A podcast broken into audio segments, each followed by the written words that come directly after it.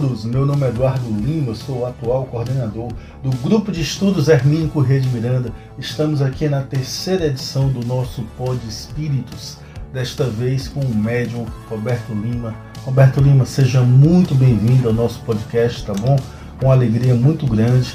Roberto Lima é funcionário público aposentado, pai de quatro filhos, não é isso, Roberto? Isso. Cearense e trabalha com alguns espíritos, alguns médicos espirituais hoje. Imagine que hoje existe a possibilidade, existe a possibilidade de no segundo bloco nós conversarmos com algum algum desses espíritos, né? Vamos ver o que, é que acontece, se houver permissão, se houver ambiente, não é isso, Roberto? Com certeza. Roberto, seja muito bem-vindo ao Pod Espíritos. Obrigado, a gente sabe que o seu tempo é complicado, mas você reservou um pouco aí da sua agenda para gente. Muito obrigado, seja muito bem-vindo. Eduardo, eu que agradeço em nome dos médicos espirituais do Alto a oportunidade de, de falar e de se tornar conhecido pelos nossos amigos do YouTube para contribuir com os esclarecimentos necessários, tirar as dúvidas e o que mais que você desejar. Nós estamos à disposição. Perfeito. Roberto, vamos lá. Sua história, vamos conversar um pouco. Como é que você começa a conhecer a sua mediunidade? Foi fácil? Você teve problemas? Com que idade? Eduardo, eu tive problema com mediunidade quando eu era adolescente. Eu, com 14 anos eu descobri que eu via esses espíritos, que não era minha imaginação, entendeu? Que conseguia me comunicar com eles. Eles me, andaram me criando alguns problemas e eu tive que, de certa forma, sozinho, né? É, aprender a lidar com eles. Porque era uma criança de 14, 15 anos, um adolescente, né? Pré-adolescente e eu tive muito problema com, com esses espíritos até os 18 anos, porque eu não, não conhecia o espiritismo. Eu vim conhecer o espiritismo com 19 anos de idade. Aí eu passei um tempo difícil com esse problema mediúnico, que hoje é uma coisa que ajuda muita gente, mas naquele, naqueles tempos me complicou a vida de adolescente, viu? Para alguém que esteja passando por esse problema hoje, mediunidade despertando, o que, é que você poderia dizer, Roberto? Olhe, o Espiritismo, hoje em dia, é a melhor maneira de você aprender a lidar com a mediunidade. Porque você deixar a mediunidade descontrolada, como eu não tive acesso ao Espiritismo, os problemas são graves. Inclusive, você pode sofrer algum tipo de acidente, eles, de repente, você pode até desencarnar por um problema mediúnico desse fora de controle. Então, o que eu aconselho é, se houver um despertar de mediunidade, é procurar estudar, procurar uma casa espírita para que essa mediunidade seja educada e a pessoa aprenda a saber é, discernir o que é que é dela e o que é que não é dela. Roberto, como foi o seu primeiro contato então com a doutrina espírita? Olha, eu tive um falecimento da minha avó e eu senti muito, porque ela morava com a gente dentro de casa e eu comecei a ver a minha avó dentro de casa e procurei a casa espírita porque eu disse, rapaz, não dá, eu vou ter que procurar ver o que é que, como é que eu vou lidar com isso, porque eu tenho a vida toda pela frente e aos 19 anos eu me aproximei do espiritismo aqui na, na União Espírita Cearense, né, na época era na Tristão Gonçalves ali, né, Carapinima, e arranjei um doutrinador bom, pessoal bom e comecei a, a estudar e a frequentar a, os trabalhos espíritas. Foi assim que eu comecei a ter contato com o espiritismo. Roberto, e em que época, em que época, com, com qual idade, em que momento, como foi que você entrou em contato com os médicos espirituais? Vou contar a história aqui. Eu era, como eu via os espíritos, eu era o vidente da sala de desobsessão. Eu observava o que é que os espíritos faziam durante o trabalho de desobsessão. E tinha o meu doutrinador, que era seu Jaime, da União Espírita Cearense, né? Ele usava meus olhos para ver o que é estava acontecendo do lado espiritual do tratamento de desobsessão lá. E chegou lá na, na, na, no centro espírita, ele inclusive me ligou cedo de manhã, a gente trabalhava só à noite, ele me ligou cedo pela manhã E só vai dar para você vir aqui que tem um trabalho emergencial para fazer. Eu fui de dia, de, era 9 horas da manhã. Chegou, chegamos lá, tinha uma, o pessoal, os médicos de desobsessão, como eu era só o vidente, eu fiquei fora, só vendo o que, que ia acontecer, né? Chegou um, um rapaz com uma senhora nos braços, a senhora em posição fetal, entendeu? Posição fetal, o corpo foi colocado em cima da mesa de desobsessão e os médicos começaram a receber os espíritos obsessores que estavam fazendo aquele, aquele problema com aquela senhora. Houve reunião de desobsessão normal, o seu Jaime, que era o doutrinador, doutrinou lá os espíritos e tudo, normal, o pessoal que conhece a desobsessão sabe como é que funciona isso. E quando terminou a reunião, acenderam as luzes, e o seu Jaime Raiz, a reunião de seu Jaime é o seguinte, tem uma entidade aqui que disse que, chamei ele no particular, né? Uma entidade aqui que disse que essa senhora amanhã vai acordar de manhã, não vai ter mais nada disso aí que ela tinha. Inclusive, ela já tinha ido a todos os neurologistas de Fortaleza e tá toda entrevada em cima da mesa lá. Só posição fetal, só para você ter ideia. E a entidade disse que ela ia amanhã se levantar boa e que o marido dela não dissesse a ela o que tinha acontecido, fosse dizendo devagar.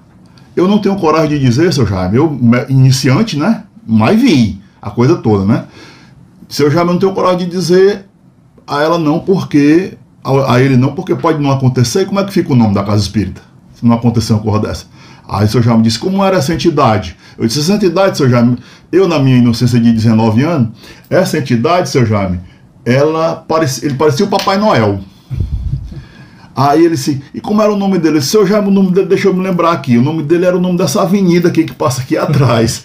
Era, o nome dele ele disse que era o mesmo nome da avenida, Bezerra de Menezes. E era, como você viu, ele viu, ele falou isso, falou, pois eu vou dizer. Pô, homem, seu Jaime, não diga não. Vou dizer, e ele disse. Chegou pro marido, disse lá o que, o que, o, que a entidade tinha falado, que eu não sabia nem quem era o doutor Bezerra de Menezes. Primeiro o nome da avenida. E, tudo bem, disse lá. Pareceu o Papai Noel. Pareceu o Papai Noel. Foi a, foi a, a, a assimilação que eu tive que eu tive que dizer para ele, né? Que na verdade eu estava vendo, eu queria que ele criasse a imagem do, da entidade, né? Resumindo, foram todo mundo embora. No outro dia de manhã, seu Jaime liga para mim. Roberto, o, o, marido da mulher tá aqui, disse que a mulher acordou boazinha. Eu digo, tá tudo bem, senhor? Tá ótimo. Você sabe quem foi que acordou que nem anda hoje? Eu. Passei três dias sem andar por causa dessa cura que o doutor Bezerra de Menezes usou minhas energias para curar essa criatura lá, essa senhora lá. E esse foi o meu primeiro contato com os médicos espirituais. Daí para frente. Sensação de exaustão. Olha, sinceramente não dava nem para andar. Como se você tivesse com dengue. Mais ou menos isso. Passei três dias sem andar, não fui nem trabalhar e complicou e fui pegar um atestado e também tem isso. Tá. Mas oficialmente a partir de 1995 eu comecei a receber mesmo médico, incorporar e fazer o trabalho exclusivamente com o doente. Inclusive eu me afastei até da parte de desobsessão, porque os fluidos não, não combinam muito o fluido de cura com o fluido de desobsessão e eu me afastei mais da parte de desobsessão e fiquei exclusivamente com, com o doente, de 95 para cá. Trabalhei em 95 em João Pessoa, no Centro Espírita Tomás de Aquino, no centro de João Pessoa. Lá a média de atendimento, 4, 5 vezes por ano, era 300 pessoas, 400 pessoas. Mas encerrou em 2000. Meu primeiro trabalho médium oficial foi, foi esse trabalho aí. De 95 a 2000 no, no Tomás de Aquino. E lá no Crato, onde eu morava, a gente também atendia no Centro Hospitalar Kardec. O presidente é o Lorival, acho que ainda está ainda lá o Lorival ainda. Você trabalha à noite, mais à tarde, tem morado, quantas pessoas ao mesmo tempo você já atendeu? É pago o seu atendimento? Como é que funciona, Eduardo, é o seguinte. No, no, no Centro Espírita de João Pessoa, a gente atendia muita gente, que eram só quatro vezes por ano, juntava 300, 200, 300, 400 pessoas, dependendo do, do, do, da época do atendimento. E 300 pessoas é o dia todo. Você começa a atender 7 horas da manhã e vai até 8, 9 horas da noite. É o dia todo atendendo. Entendeu? Mas com relação até a passagem que eu viajava do Crato para João Pessoa, quem pagava era eu. Eu não aceito nem a pessoa me dar a passagem para mim ir fazer o trabalho, eu não aceito. No Paracuru a gente tinha uma placa bem grande lá, não recebemos doações. Conversei com o doutor Bezerra de Menezes a respeito disso, ele disse: Você tem alguma obra de caridade? Eu digo: Não. Quem sustenta aqui o trabalho da casa? Eu falei: Eu sustento o apartamento que é feito lá o trabalho. É nosso, não tem despesa com aluguel, não tem despesa com nada. Pois então, você não recebe doações. E assim eu fiz durante seis anos. Nunca recebi nada. Inclusive, o custo, o custo da, da, do, do, algodão, dos paradapos, tudo quem banca sou eu. Lá em João Pessoa, o, o pessoal da Casa Espírita eu levava uma parte e eles bancavam a outra parte. Mas nada de, de receber dinheiro de, de paciente de jeito nenhum, entendeu? Roberto, uh, eu vou perguntar já já uh, se já teve alguma comprovação médica, né? Alguém que foi atendido por você trouxe exames antes ou depois. Se já teve casos desse tipo. Mas antes eu quero explorar um pouco o que você sente enquanto médico, pode ser? Pode sim. Então, uh, vamos lá. Porque você é médium consciente. A maior parte do tempo chega 100% a... consciente. Sempre. Sempre. Mas aí, quer, conte um pouco para a pessoa leiga que está assistindo. Como é que funciona o Olha, processo com você? Eu, eu, vou falar. Você vê o espírito chegando, você vejo, com, com, com, vamos lá. Vejo, vejo aqui o espiritual todo por causa da evidência que eu tenho desde criança. Entendeu? Mas com relação à parte de comunicação, é mais ou menos assim. Eu vou tentar botar isso numa linguagem bem coloquial que todo mundo entenda. Quando o espírito se aproxima, que ele não entra dentro da gente, ele fica bem perto, mas ele não entra dentro da pessoa. Bem acoplado na pessoa para poder transmitir o pensamento dele e a vontade dele. Quando ele está incorporado na gente, até para você se coçar você não consegue. Você não consegue nem se coçar, você perde sua vontade. A vontade é a dele. Você acompanha tudo que ele faz, mas você não tem vontade, a vontade é dele. Ele que manipula o seu corpo através da conexão espiritual. O pensamento da sua cabeça é o dele. Você está lá, você está assistindo, mas é mais ou menos assim. Eu vou criar uma, uma figura aqui para você entender. Quando você assiste um filme sem prestar atenção, você se lembra do filme? Mas você assistiu. Entendi. Pronto. Entendi. É mais ou menos isso. O médio consciente é mais ou menos isso. Você assiste o filme sem prestar atenção. Alguma coisa você se lembra. Mas você conta o filme todo? Não conta. Você fica meio aéreo. Pronto. É mais ou menos isso. Perfeito. Perfeito. Criei uma situação para você entender. E aí você vai e você sabe qual é o médico que vai se aproximar.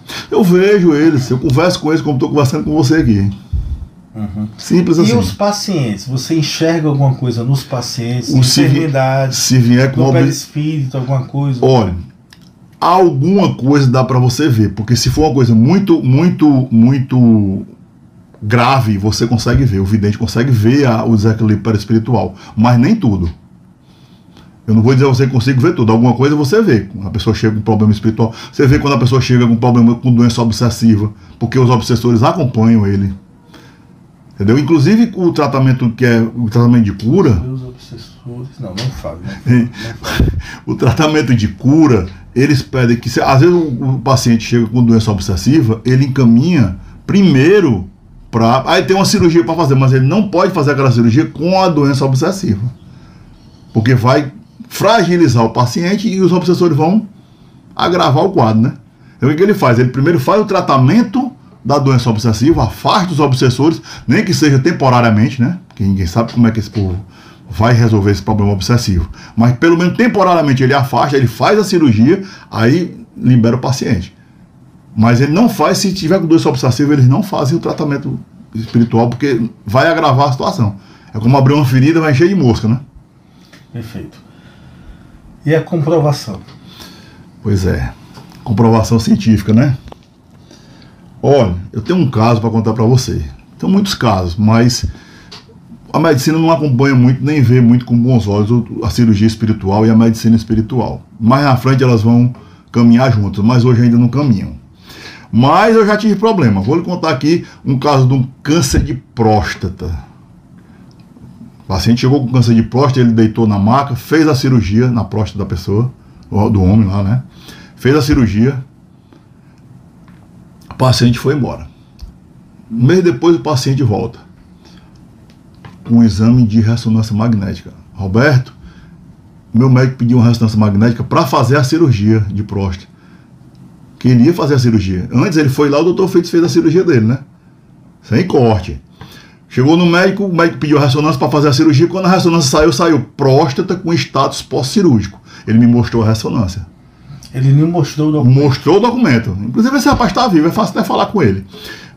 próstata com status pós-cirúrgico. O médico dele disse: Você me, me traiu, você fez essa cirurgia com outro médico. Ele disse: Não, não fiz não. Mas tinha feito com o doutor Freitas a cirurgia e saiu a cirurgia do doutor Freitas na ressonância magnética. É impressionante essas coisas, né? Acontece, viu? Tem, teria outro caso. Olha, eu teria que ver as fichas. Porque, como eu lhe disse, os médicos nem sempre eles, eles veio com bons olhos. Mas a gente lá no Paracuru trabalhava em. Trabalhamos com muita gente que. Na parte de magnetismo também, trabalhamos com muita gente suicida. E o suicida a gente tinha que encaminhar para o tratamento psicológico, porque o tratamento espiritual não substitui o tratamento do CAPS, psicológico dos remédios. A gente chama de bloqueio químico. A gente faz o tratamento espiritual, mas também faz o bloqueio químico. E então nem... a gente trabalhava em conjunto com o CAPS no Paracuru. E nem o paciente, sem ser psicológico, que está tendo algum problema, que vai não pode deixar de ir ao médico da Isso. terra naturalmente. A medicina espiritual não substitui a medicina da terra.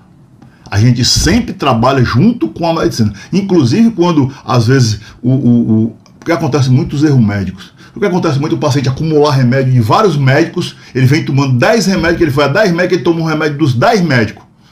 Acumula, isso aí não deixa de ser um, um, um erro médico, né? Ele, a gente acha muito, o doutor Fritz acha muito erro médico, ele manda ele voltar no médico e olha, vai, peça seu médico para rever isso aqui porque isso aqui não está certo. Ele volta, manda, volta o paciente médico para ele a, a, a, ajeitar os remédios. Então, acontece muito também isso. Perfeitamente. Então a última palavra, de qualquer forma, é sempre, é sempre do médico, da medicina daqui. Uma medicina não substitui a outra, elas trabalham juntas. Inclusive a psiquiatria, a gente trabalhou seis anos direto com o CAPS lá no Paracuru. O paciente só, a gente só fazia o tratamento do paciente se ele tivesse com acompanhamento do CAPS, porque precisava do bloqueio químico. Mudando, Roberto, conta pra gente aí uma, um momento que você ficou mais emocionado, um que você ficou muito alegre, pode ser o mesmo momento deve ter dezenas. Puxei pela memória um especial. Eduardo, é o seguinte, não tem um momento especial, porque a gente tem um, um, um, um trato com o alto quando a gente nasce aqui, a gente nasce para fazer esse tipo de serviço.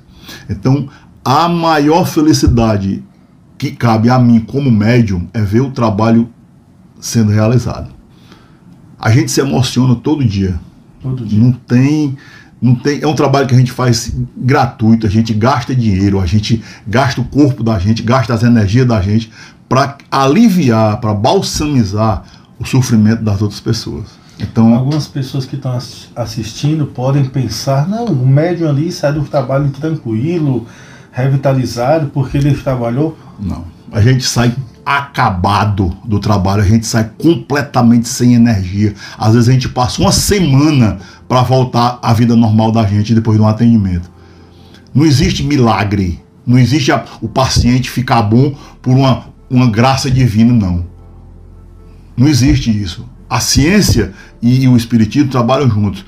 Teve algum, alguma data, teve algum momento em que você começou exclusivamente a trabalhar com os médicos espirituais? Pronto, Eduardo. Em 1995, eu já tinha contato com o Dr. Bezerra de Menezes e conheci o Dr. Fritz. Eu morava no Crato, Ceará.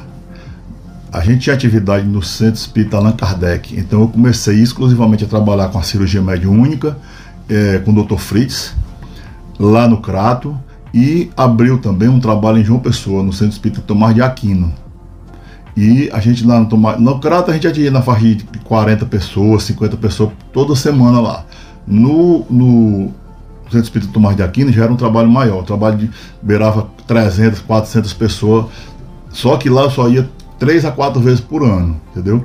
De 95 até 2000 a gente trabalhou nesses dois trabalhos, no Crato e em João Pessoa. Quando foi no ano 2000, eu vim embora para Fortaleza, deixei meu filho em Fortaleza, fiquei trabalhando no Paracuru e depois fui morar no Paracuru para não incumpridar muita coisa. E a gente abriu no, no Paracuru um, um, grupo espírita chamado Grupo Espírita Bezerra de Menezes, que a gente atendia exclusivamente os doentes. Também lá era na faixa de 20, 30 pessoas toda semana. Em seis anos, lá no, no Paracuru, a gente chegou a atender 6 mil pessoas. Foram 6 mil atendimentos em seis anos. Agora, na pandemia, a gente encerrou as atividades e eu estou morando aqui em Fortaleza. Nós estamos tentando retomar as atividades aqui em Fortaleza. Mais ou menos isso aí é a história. Roberto, uh, o seu atendimento, cada médium é um universo, cada médium tem as suas características. No teu caso, no teu atendimento espiritual, como é que funciona? Você toca nas pessoas, você pergunta, como é que o processo? A gente chegar numa casa espírita para ser atendido por você? Como é que funciona? O, o, a equipe médica espiritual que trabalha comigo é uma equipe de médicos. Inclusive eu já tenho alguns atendimentos dentro de hospitais que foram pedidos. O, as pessoas pedem para a gente atender dentro dos hospitais, inclusive tinha até medo de, de, atender dentro dos hospitais, mas os médicos são simpatizantes, é autorizado, né? Já fiz até atendimento com o doutor Fritz dentro de hospitais, de ele conversar com o médico e corrigir às vezes algum diagnóstico, alguma coisa. E são médicos, são médicos que perguntam tudo, inclusive o que é que você toma, o que é que você, como é que você tá. São médicos, com todas as letras. Fazem a cirurgia mediúnica. A cirurgia mediúnica, como o, o, nós não estamos em ambiente hospitalar, o ambiente é um ambiente da casa espírita, a gente pede a eles que não cortem, que não tenha corte porque eles têm que dar o jeito deles de resolver o problema sem derramar sangue, porque a gente não, eu sou funcionário público, eu não sou médico, eu não tenho habilitação para estar tá cortando as pessoas. Mas ele pega, ele toca, ele tem uma, uma ferramenta que ele simula o corte. A pessoa sente o corte, mas na realidade, na realidade não corta. Mas é uma cirurgia normal como outra cirurgia qualquer. Sem corte. Né? Só que não tem corte. Perfeito. Mas inclusive tem o pós-operatório, tem que respeitar pós-operatório, porque às vezes a pessoa sente dores no lugar da cirurgia, tem paciente que às vezes tem até febre, precisa tomar até um, um antitérmico, uma coisa, que é uma cirurgia normal, como uma cirurgia que daqui da Terra. Só que não tem corte, porque a gente não pode permitir que ele corte sem ser no ambiente hospitalar. E eu sem ser habilitado, que eu não sou médico, né? E você, Roberto, enquanto pessoa, você lê alguma coisa sobre medicina? Você... Nada. Eu sou completamente leigo. Inclusive, num dos atendimentos que eu fiz no hospital, eu conversei com o médico antes e digo: olha, doutor, é um espírito que atende, não sou eu. Eu sou formado em direito, eu não tenho nada a ver com medicina. Quando eu terminei o atendimento, ele realmente veio falar comigo, o médico disse: Você não sabe nada de medicina. Disse, Como eu lhe disse antes, doutor, eu sou formado em direito. Mas eu conversei com um médico, mas não foi comigo. O senhor conversou com um espírito através de mim. Eu estou impressionado, foi o médico que me falou. Conte outra história dessa de um médico conversando com o espírito. Olha, teve um médico que pediu para acompanhar os trabalhos da gente lá no, no Crato. O médico foi lá no caso espírita, o doutor Fritz autorizou ele a entrar, acompanhou os trabalhos. Aí foi que a coisa ficou interessante, porque teve um problema obsessivo lá o, o paciente chegou duro na casa espírita. E o médico correu para cima, ficou desmaiou o paciente lá, o médico correu para cima e ele o que é, ele discutindo com o médico o que é que pode ser, o que é que não pode ser, o cara lá duro no chão. Entendeu? E o médico dizia, pode ser isso, ele não pode, não, não é isso por causa de que não tem isso e nem tem isso, os sintomas, né? Ele conversando com o médico, por meu intermédio. Aí disse, olha, vem pra cá, chamou o médico, o cara deitado no chão, chamou o médico, pegou quatro médicos de desobsessão, sentou na, nas quatro cadeiras assim, na sala tirou as entidades que estavam junto com o cara lá, botou nos médios. As entidades foram transferidas para os médios. Quando a última entidade foi botada para o médico, o paciente acordou. Ele pegou mandou tirar o paciente.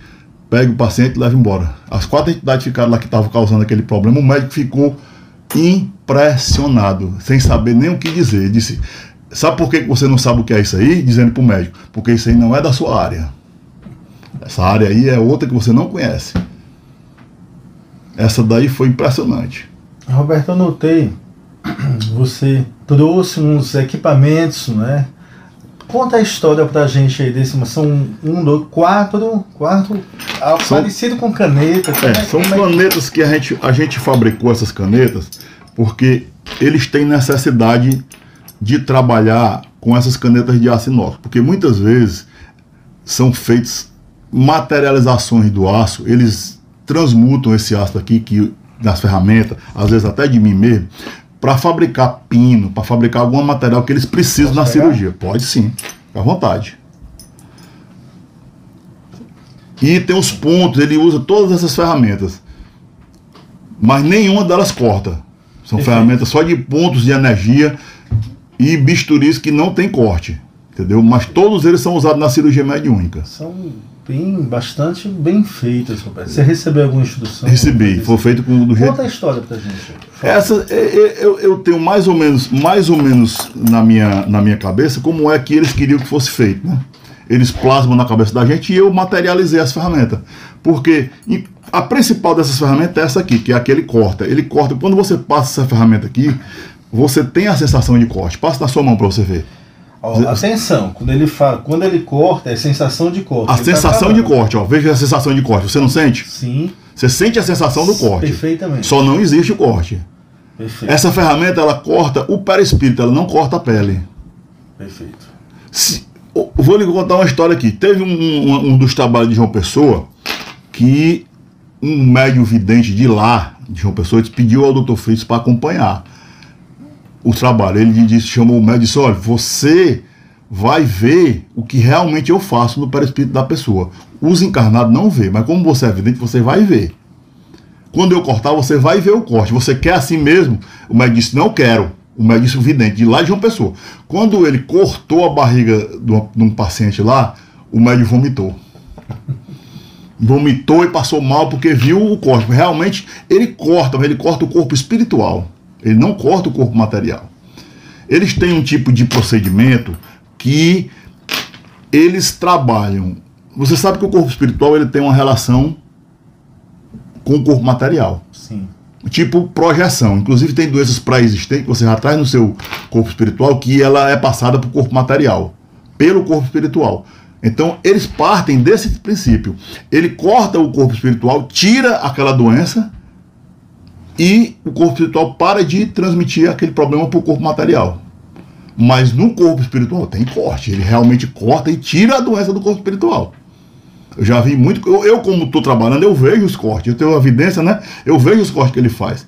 Ele coloca a mão dentro da pessoa. a- a- às vezes a- os órgãos da pessoa ficam na minha mão. Então é incrível dizer uma coisa. Mas não a pessoa não vai sentir corte de nada. Mas eles realmente fazem uma cirurgia como outra cirurgia qualquer daqui do plano material. Entendi. Entendi. Roberto, e você falou em equipe, equipe de médicos.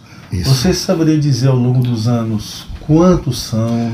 É, e essa equipe, ela é a mesma equipe? Não. vai mudando? Ela muda. Quem Ela é tem. o chefe? Conta pra gente. Olha, quem é responsável pelo meu trabalho, eu acredito pelo trabalho de muitos outros médicos aqui no Brasil, é o Dr. Adolfo Bezerra de Menezes. Ele é o O responsável, o Papai Noel é o responsável pelo trabalho de quase todos os médicos espirituais aqui do Brasil. O Dr. Fritz Inclusive, é o cirurgião. Na próxima semana nós vamos entrevistar. Desculpa, Roberto. Na próxima semana vamos entrevistar o Luciano Clay, biógrafo do Dr. Responsável pelo seu trabalho. Brinco com ele, mas ele sabe do profundo respeito, carinho que a gente tem por ele Então, esse é um aqui.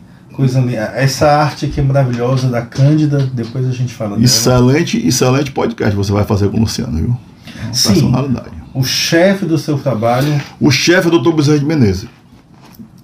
O Dr. Fritz, desde 1995, ele se juntou à equipe do Dr. Bezerra de Menezes. Porque eles fizeram lá um acordo, ele estava com muito problema, estava perdendo médio, entendeu? Por causa de ataque do, do- do- outro lado, né? Então eles fizeram um acordo para ele ficar fazendo parte da equipe do Dr. Bezerra de Menezes. De 95 para cá, eu tenho visto essa novidade aí, entendeu? Aí o cirurgião da equipe do Dr. Bezerra de Menezes é o Dr. Fritz. Só que não é só o cirurgião, tem fisioterapeuta, tem cardiologista, tem médico de quase todas as especialidades.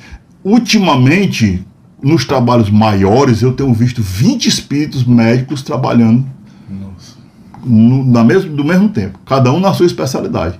Quando o- troca a especialidade, como o médico sou eu, troca a especialidade, ele troca o espírito que trabalha comigo. Aí já- entra outro espírito, vai fazer o trabalho. Ah, então vamos lá, excelente. Então, de acordo com o problema, o- Troca o espírito. igual como se fosse aqui. Exatamente. Cada um tem sua especialidade e se for uma cirurgia de coluna, entra um, um, um, um ortopedista cirurgião na equipe espiritual. É incrível a cirurgia de coluna que eles fazem, cara. inclusive com materialização de pino de aço inox. A gente já teve esse problema. Uma, uma, uma, menina de 18 anos com escoliose, que a coluna parecia um S. Ele colocou a coluna no canto e pinou a coluna dela todinha, o cirurgião ortopedista. O corte na coluna dela foi do pé do pescoço até a bacia. Colocou a coluna dela no canto, pinou a coluna todinha. Só faça o repouso. Ela não fez o repouso. Caiu um galho de árvore nas costas dela, na danação dela soltou um dos pinos, o pino passou para o aparelho digestivo e ela defecou o pino. E voltou com o pino. Disse, olha, isso aqui tá. Aí mostrou para ele o pino, ele disse, rapaz, você não. Aí colocou a coluna dela no canto de novo, pinou a coluna dela de novo e disse, eu tô colocando um pino de 20 centímetros, eu quero saber como é que você vai fazer para botar esse pino para fora. Você tenha cuidado, faça o repouso, não, não. Você precisa de seis meses de repouso aqui. A coluna dela parecia um S, ficou bem retinha. Ficou perfeita. Esse é o cirurgião ortopedista da equipe do Dr. Bezerra de. É incrível isso.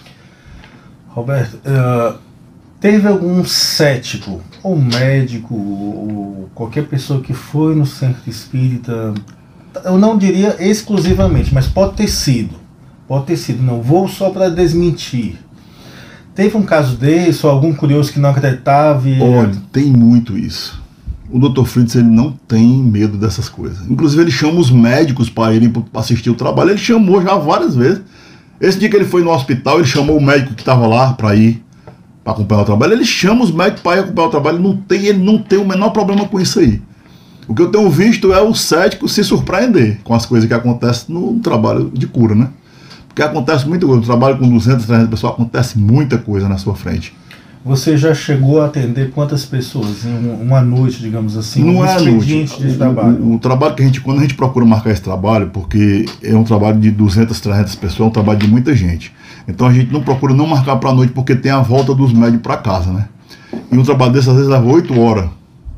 Entendeu? A incorporação minha é de 8, 4 horas, depois de 4 horas. Então. Deixa eu te fazer só um pedido. Desculpa. Você pode tirar só essa corrente aqui para não fazer o barulho na mesa? Só essa aí. A única que você está arrastando. Obrigado. Agora. E aí, então, é você costuma marcar no horário tudo de, 7, de manhã. 300 de a manhã. 400 pessoas. Às vezes a gente passa o dia todo. Nossa Senhora. Olha, a gente, quando a gente incorpora, eu sou um médico consciente, quando a gente incorpora, a sua personalidade fica nula. Não tem mais o Roberto. Não existe. O problema é, como a incorporação é de 4 horas de manhã, às vezes você paga um intervalozinho de meia hora, depois mais 4 horas, 8 horas de incorporação. Já teve, já teve casos de, de trabalho de cura de um dia lá que quando terminou o trabalho, que ele me soltou, eu sentei na cadeira e fiquei olhando para cima, eu olhei para a equipe lá de, de, de que estava atendendo comigo lá, o pessoal que estava do Centro Espírita, né? Só olha, eu não sei nem meu nome e por favor, ninguém me diga, deixa a minha memória voltar, porque a minha memória desapareceu por completo.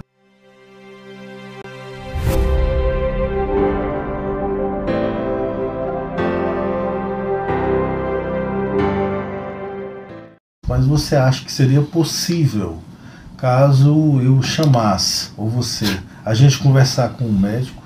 Com certeza, tem um médico, o doutor Freitas está aqui com a gente. É? Tá sim. Então, já já vou chamá-lo, tá bom? Fica à vontade. Já já. Roberto, para terminar conversando com você. Isso. Ainda, para terminar conversando com você, me fala uma coisa, Roberto. Você está aqui em Fortaleza agora. Para quem não sabe, ele falou Paracuru é uma praia linda, uma das nossas lindas praias aqui do Ceará, né? Você ficou quanto tempo lá trabalhando?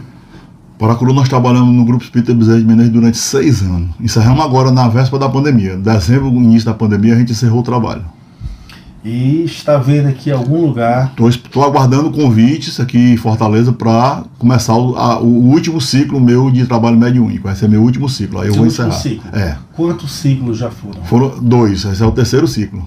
O último. Já estou com quase 60 anos, né? Aí já tá. Fica inviável, né? Que a gente usa a energia vital que a gente tem para ajudar as pessoas. Tá bom. E Roberto, você ainda pergunta duas perguntas bem simples. Pessoa Roberto, você Roberto. Roberto, ah, quer que você indica um livro que você gosta, um livro espírita que você gostaria de indicar para, para o nosso público? Que te marcou, que te emocionou? Não pode ser Kardec. Olha, eu vou recomendar um autor. Posso? Por favor. Vou recomendar um autor. Eu sou muito fã. Inclusive, ele teve até um AVC num, num voo, não está mais nem escrevendo. Chama-se Raul Teixeira. Perfeito. Olha, gente, quando eu falo não pode ser Kardec, porque todo mundo vai falar do mestre, né? Óbvio, né? É claro que a primeira recomendação é Kardec. Kardec. É claro. Então, Raul Teixeira. Todos os livros dele são excelentes. Que maravilha, que espetáculo. Bom, até o próximo bloco.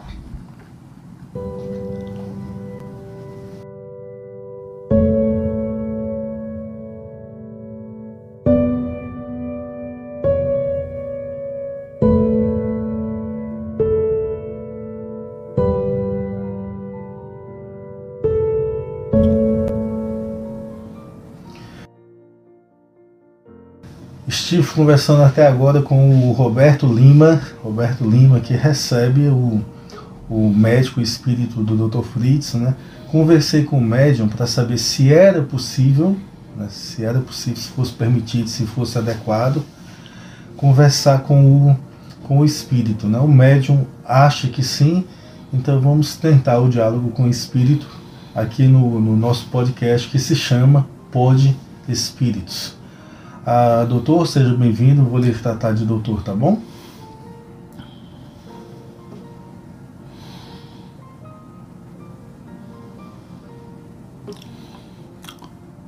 Que o Senhor Jesus esteja sempre presente Assim seja. em nossos corações, em nossas famílias, em nossas vidas. Muito obrigado pela oportunidade de servir. Eu que agradeço demais a sua presença. Muito obrigado. Ah, doutor, você é conhecido no Brasil inteiro, trabalhou com muitos médicos, mas eu gostaria de saber, muitos médicos, eu gostaria de saber do seu trabalho atual. O que é que o senhor está fazendo atualmente? Como se chama? Eduardo. Eduardo, nós temos um trabalho ininterrupto aqui nos hospitais dos, do, dos planos espirituais que se sobrepõem à crosta. Você conhece bem isso, né? Esse trabalho não para. É um trabalho de socorro, porque não faltam pacientes. Os pacientes são resgatados das zonas de conflito, das zonas umbralinas, como vocês chamam, e são trazidos para os hospitais. Somos chefiados pelo nosso emérito Dr. Adolfo Bezerra de Menezes. Mas nós fazemos a linha de frente. Então, muitos médicos e enfermeiros auxiliares que trabalham. E na Terra também temos o trabalho de assistência aos doentes. Na medida do que nos é possível, o nosso tempo, preciso ter cuidado também para não marcar o que não podemos cumprir. E diversos médios. Temos o trabalho. Ah, doutor, ah, nós estudamos aqui na doutrina espírita sobre o futuro da medicina. Porque temos a medicina aqui entre nós, encarnados, com os nossos instrumentos, e nós entendemos que com o passar dos anos, a nossa medicina ela vai absorver mais e mais o conhecimento espiritual. Isso é verdade. Como é que vai ser o futuro da nossa medicina se a gente conseguir fizer por merecer, é claro? Não é só questão de merecimento, é questão de evolução planetária.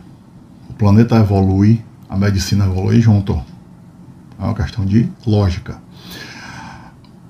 Existem muitas maneiras de as tecnologias que nós temos, que são muito mais avançadas do que as que vocês dispõem hoje na crosta, chegarem até aqui. Mas é preciso tempo. E é preciso oportunidade que às vezes não dispomos de como colocar essa tecnologia.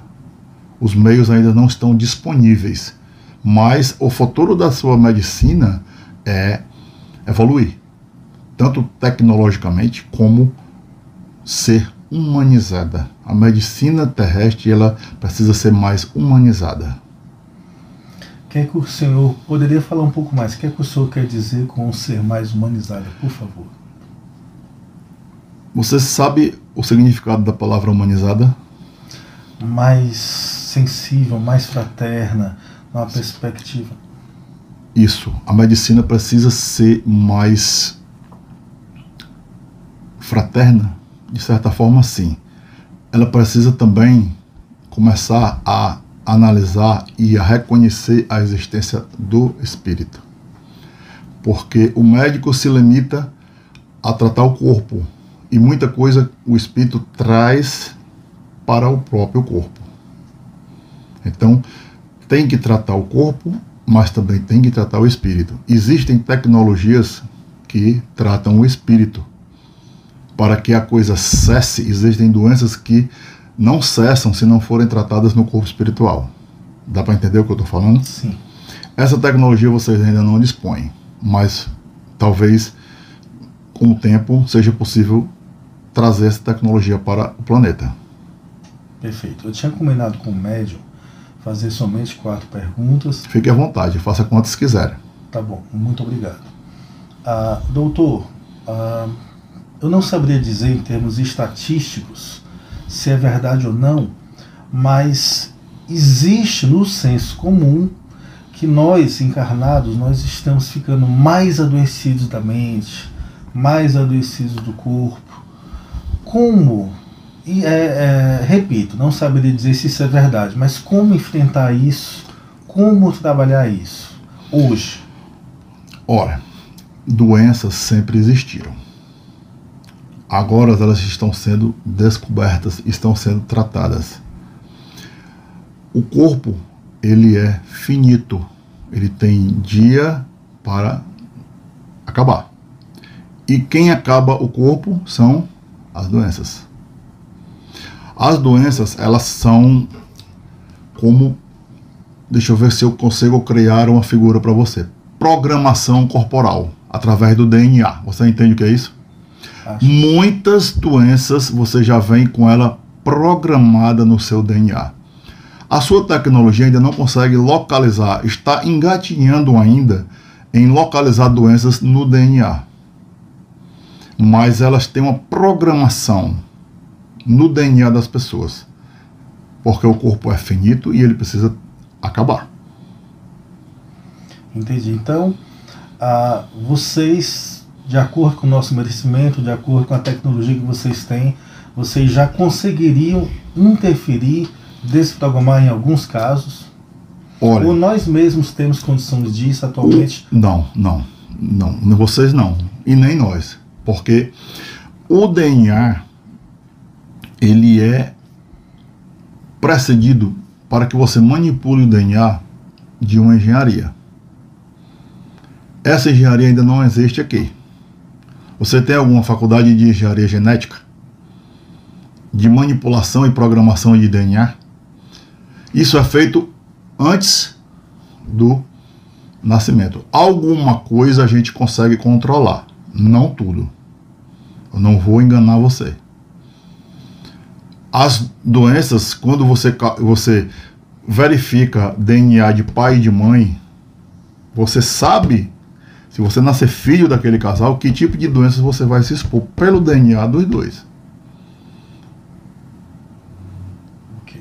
Isso aí você já consegue saber aqui. Mas daí a você manipular depois do DNA pronto e curar uma doença, às vezes evitar que ela apareça, já complica mais a coisa. Hoje em dia, aqui ainda está engatinhando isso futuramente você vai conseguir resolver problemas de, de DNA fácil, mas hoje ainda não consegue. Tá certo. Estamos estamos aqui na época de Natal.